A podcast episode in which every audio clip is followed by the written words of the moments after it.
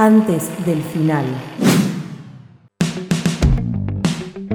2014, esto es antes del final hasta las 21 horas, como te vinimos prometiendo durante todo el programa, vamos a charlar sobre las elecciones en Estados Unidos que van a suceder en este día martes, que se, está, se nos está viniendo encima después de muchas cosas que se anduvieron diciendo, muchas cosas que fueron dándose, eh, casos de coronavirus en candidatos eh, y un montón de eh, tardanzas en anuncios de vicepresidentes que nos tuvieron, vicepresidenta en realidad, que nos tuvieron ahí al borde de nuestra silla hasta las últimas semanas y un montón de cosas más, pero para hablarlo bien vamos a hablar con alguien que sabe, está en comunicación con nosotros, Flor Grillo, ella es politóloga, escribe en el newsletter de Liberation y hace el podcast El al Oeste sobre la campaña de Estados Unidos. Muchas gracias Flor por estar acá, por tomarte el tiempo, ¿cómo estás? Hola, buenas, ¿cómo andan? ¿Todo bien? Todo muy bien, muy contentos de tenerte acá, de poder charlar esto un rato, que a nosotros la, política internacional generalmente nos, nos gusta, nos, nos llama y, nos pide acá que, lo charlemos. Eh, estuvimos, estuvimos siguiendo todo el seguimiento que vos estuviste haciendo de, la campaña en tus redes sociales, en el podcast y todo, y queríamos charlar con vos.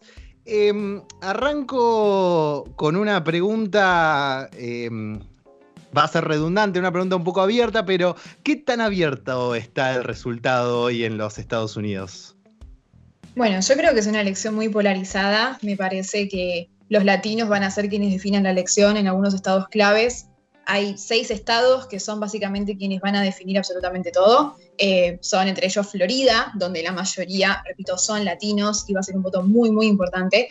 Eh, y Joe Biden viene tomando la delantera en estas últimas semanas de una manera bastante abrumadora, casi un 10% de diferencia a nivel nacional. Con, con, Donald Trump, que está buscando la reelección, y me parece muchísimo. Y en comparación a lo que era la campaña de 2016, eh, Hillary Clinton apenas tenía una ventaja de entre 2 y 3 puntos a esta misma altura. Entonces, es una diferencia considerable y muchos me preguntan, bueno, ¿y, cuál sería la diferencia ¿no? este, de lo que pasó en 2016 cuando las encuestas supuestamente decían que ganaba Hillary y al final ganó Trump?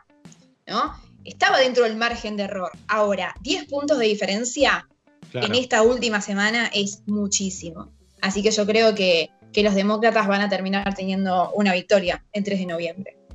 vos, justamente de eso que decías, había un tuit que vos habías retuiteado que marcaba que ambas encuestas de Fox News, tanto en el año 2016 como ahora, daban, en, 2016 daban a ganadora como Hillary y este año están dando como ganador a Biden, pero la diferencia está en la, diferencia, justamente, digamos. Claro, sí, sí, el, porcentaje es, es, abrumador. Digo, 10 puntos a nivel nacional para un candidato que está buscando la reelección es devastador. Claro. Em, vos el, martes vas a estar cubriendo todo en vivo con la gente de País de Boludos, que es un canal que todos acá nos encanta. Eh, vamos a estar viendo País de Boludos con algo rico de por medio. ¿A qué dato decís que tenemos que estar bien atentos? Tipo decir, ok, acá está la cuestión.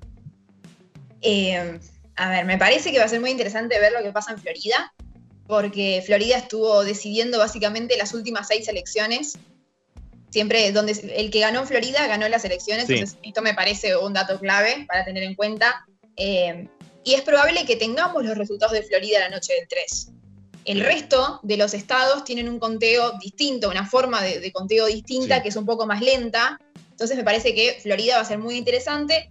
Y otro de los estados que se está disputando en los últimos días es Texas. Texas es un bastión republicano de hace muchísimo tiempo, que hoy por hoy están disputando los demócratas y, están haciendo una muy buena campaña, sobre todo en las grandes ciudades. Eh, esto me parece interesante para, para seguir también. Em, hablando de eso, hay una cosa que es que en Estados Unidos el mapa de la participación política y social está muy marcado por sus divisiones demográficas. Eh, vos lo contabas ayer, por ejemplo, con el paso de Trump por Pensilvania este fin de semana. Y yo me preguntaba de todas las divisiones que se pueden hacer, voto latino, voto de clase trabajadora, afroamericano, voto joven, voto blanco, etcétera. ¿Cuáles, eh, ya mencionaste el voto latino, pero cuáles otros, y además el latino, son para vos los que hoy más están marcando el pulso político y por qué? Bueno, me parece que los afroamericanos en este año, ¿no? Con todas las revueltas que hubo a partir del asesinato de George Floyd, van a ser eh, algo clave, una pieza clave en esta elección. Y, me parece que, bueno, los latinos van a definir porque son 32 millones esta elección. Digo, va a ser la primera minoría étnica después de muchísimo tiempo, que siempre fueron la comunidad afroamericana. Pero bueno, e-, es un año también muy especial porque estas dos comunidades han sido las más golpeadas por la crisis económica y la pandemia.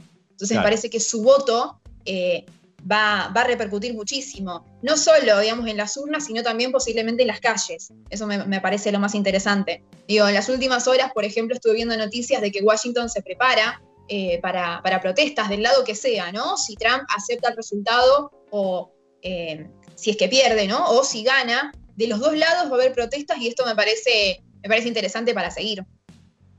Claro, claro. Em, y, siguiendo esa línea, ya votaron más de 93 millones de personas con esto del voto anticipado, el voto por correo y todas estas modalidades que se plantearon eh, tanto por el COVID y por toda la situación. Esto yo hice el cálculo, es más o menos un 30% de la población de Estados Unidos, ¿no? Creo que eh, más o menos el número eh, andaba por ahí. Y mi pregunta sería si más allá de la elección crees que esta gran campaña demócrata que hubo para que la gente salga a votar, para que la gente participe en un país donde el voto no es obligatorio, va a representar un cambio en la actividad política ciudadana del país, más allá de esta elección? Yo creo que sí. Me parece que se está teniendo ¿no? esa toma de conciencia respecto al voto y la importancia que tiene, que tanto ha sido denostado en los últimos años. Eh, sobre todo entendiendo que en las elecciones pasadas se presentó nada más que el 55%. Es decir, más de 100 millones de personas quedaron afuera de las elecciones. por el motivo que sea, porque, o por, digamos, desinterés o por algunas restricciones. Digo, recordemos que en algunos estados eh, por ejemplo, en Montana, me parece, y en Georgia, hasta hace poco los afroamericanos que tenían eh, antecedentes penales no se podían acercar a votar. Entendiendo que es un país con una desigualdad eh, y un racismo explícito para esta comunidad que ante, ante cualquier este, inconveniente le hacen un antecedente y eso ya lo inhabilita a ir a votar. Entonces, me parece que hay que tener en cuenta esas cuestiones y, sí, yo creo que también la juventud ¿no? está tomando las calles y está tomando la posta en, la política, algo que no suele suceder. En Estados Unidos hay, poca movilización. Por eso este año fue, fue tan importante. Digo, hay movilizaciones en 70 ciudades en un contexto de pandemia, donde la gente estaba exponiéndose al virus, básicamente, ¿no? Yendo a una marcha, me parece que está diciendo algo eso. Totalmente. Te, estamos hablando con Flor Grillo, ya politólogo, estamos hablando de las elecciones que se vienen en los Estados Unidos. Te pregunta Pablo Aguirre. Hola Flor, ¿cómo estás? Eh, mi pregunta va con respecto a, mm, bueno, que Trump eh, está muy encasillado con el tema de eh, lo que podría generar los votos por correo, que según él podrían ser fraudulentos, y que si el resultado no era justo, no va a reconocer el resultado y no se va a ir de la Casa Blanca las preguntas, las preguntas son dos. ¿Es posible que esto se genere eh, un, fraude electoral, por así decirlo? Y es posible también que eh, Donald Trump se acobache, por así decirlo, en la Casa Blanca y no se quiera ir. No, a ver, eh, primero no hay ningún estudio que indique que el voto por correo este, indique fraude, ¿no? es casi imposible un 2% de riesgo según algunas investigaciones, digamos, es prácticamente imposible. Eh, además sería como desconfiar de su propia, de su propia capacidad, ¿no? Para el conteo de votos, porque ellos son el oficialismo, digo. Eh, ¿Cómo puede ser fraude la oposición? Es bastante raro todo, pero bueno. Eh, Donald Trump tiene cada salida que es sorprendente. hoy, por ejemplo, en uno de los actos de campaña que, dio, este, en Michigan dijo, bueno, yo voy a aceptar mi victoria el 3 de noviembre él piensa y está convencido de que va a ganar. Y, pensemos que los primeros estados que se cuentan, pues, digamos, zona horaria, ¿no? Los primeros que cierran las, las votaciones, son muchos los estados republicanos.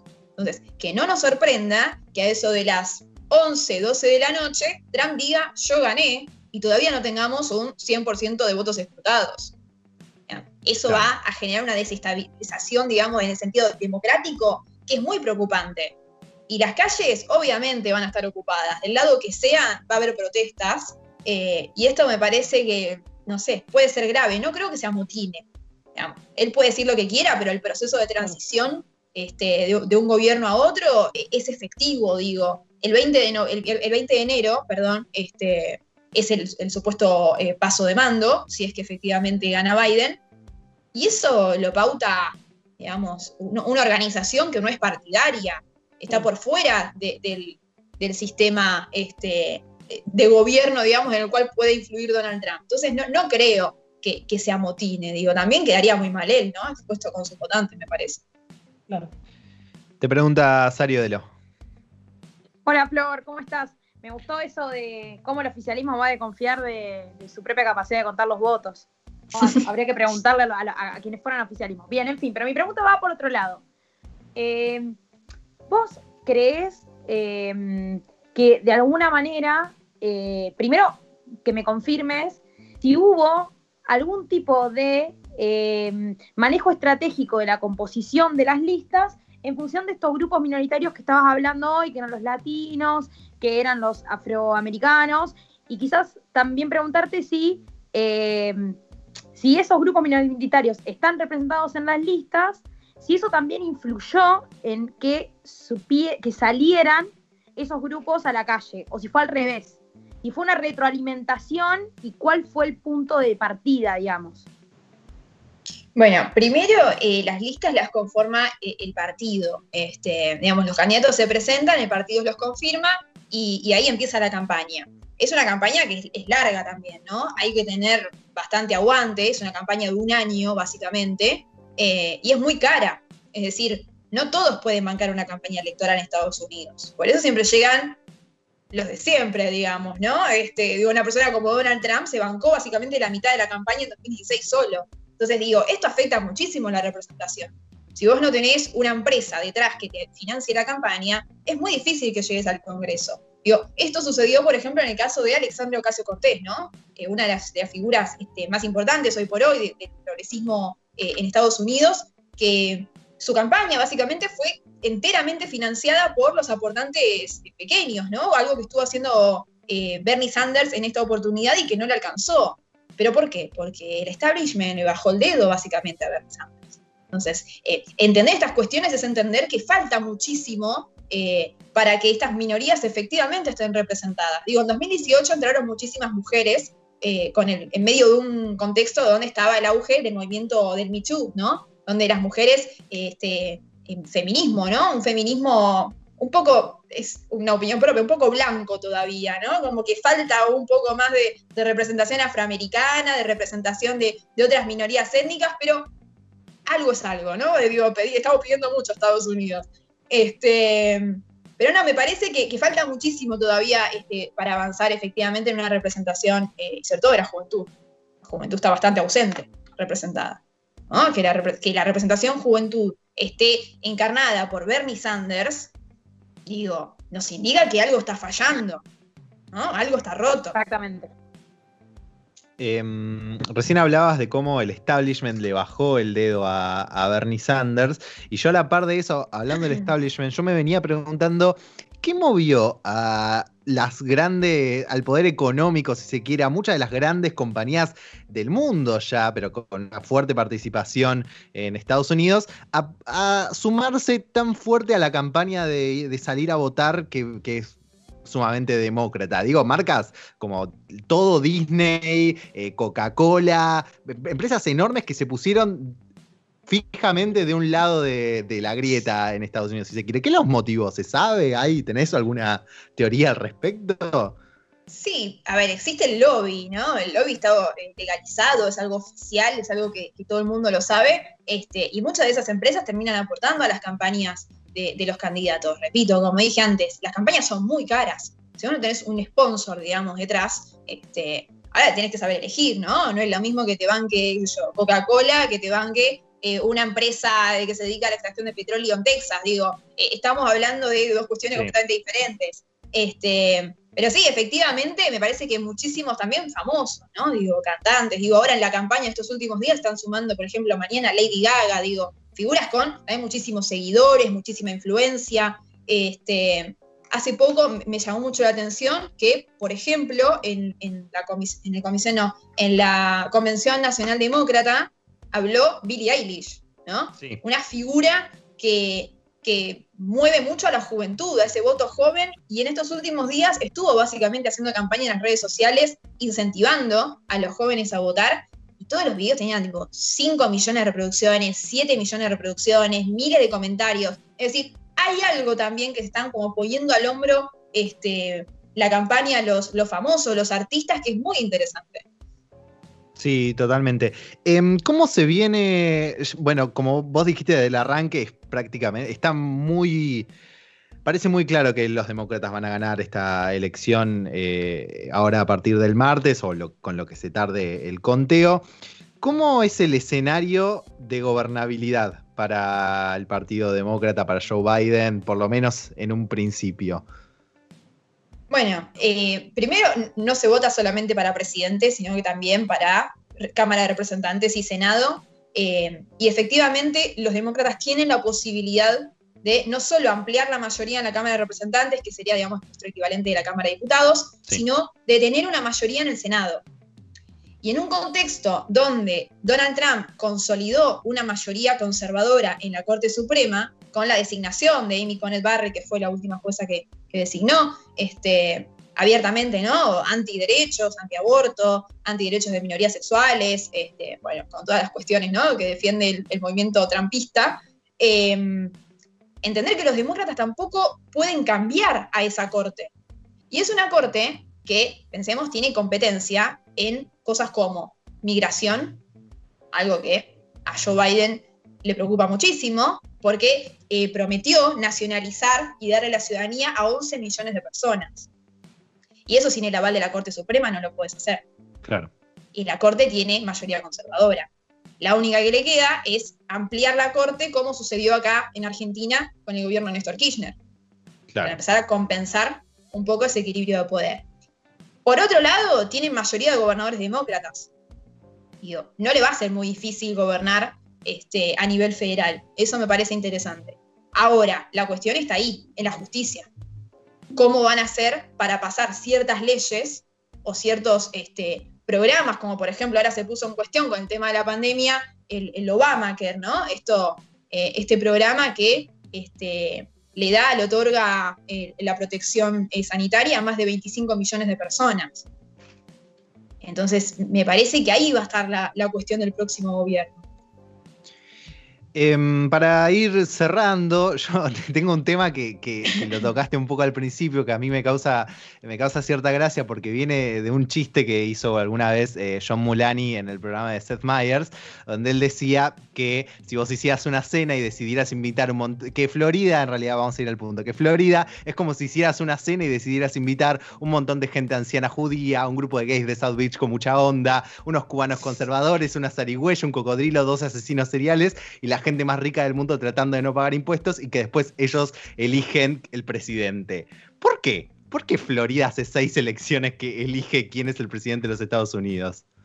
Yo creo que por la composición, digamos, eh, social, demográfica que tiene, ¿no? Es uno de los condados eh, con más población, primero, anciana, tiene todos mayores de 65 años, un lugar donde los republicanos claramente tienen mayoría, tienen su apoyo, ¿no? Su base electoral. Segundo, la cantidad de inmigrantes que hay. Inmigrantes de Cuba, de Nicaragua, El Salvador, de Venezuela. Digo, con todo el discurso que tuvo Donald Trump en estas elecciones, ¿no? Anticomunista, antisocialista, antichina, virus chino, bla, bla, bla. Todo eso repercute en esa, en esa población, ¿no? En esa comunidad latina, que no es la misma de ser un latino en California, claro. ¿no? Digo, antagonismo total. Digo, el latino de Florida, por supuesto que es conservador, por eso todos se sorprendieron en 2016. A mí, sinceramente, no me sorprende. Digo, Florida viene teniendo una tendencia conservadora hace muchísimo tiempo. El Partido Demócrata viene perdiendo del 2000, básicamente, en, ese, en ese estado. Entonces, me parece que eh, hay que tener una lectura también eh, al interior de la comunidad latina para poder entender eh, por qué Florida es la que decide la elección. Hay muchísimos inmigrantes.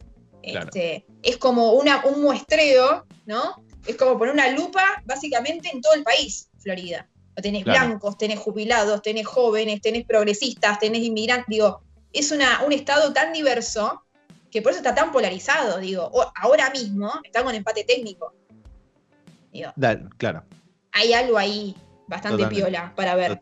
Sí, es, como un pequeño experimento también, es un país dentro del país. Te hace la última, Pablo. Eh, Flor, y con respecto justamente a lo que decías esto de, más que nada de la población eh, latina, Hoy en día, en el, partido de, Joe Biden, si es que gana, ¿hay alguien que pueda llegar a generar esa representación que hoy en día falta eh, para con los latinos dentro de, su partido? Eh, ¿Decís, digamos, funcionario del gobierno o dentro del Congreso? Funcionario del gobierno, sí. Funcionario del gobierno, eh, a mí, por ejemplo, a mí sinceramente me gusta mucho Elizabeth Warren, que se presentó en, las primarias y tiene un perfil muy distinto al resto de los candidatos. Pero, digamos, a mí me hubiese gustado como vicepresidenta Elizabeth Warren, pero en un contexto social donde los afroamericanos estaban pidiendo representación en la fórmula presidencial, yo creo que la elección de Kamala Harris, por ejemplo, fue clave. Este, pero Elizabeth Warren, por ejemplo, es una de las pocas, dentro también del Partido Demócrata, que por ejemplo tiene una visión muy latinoamericanista.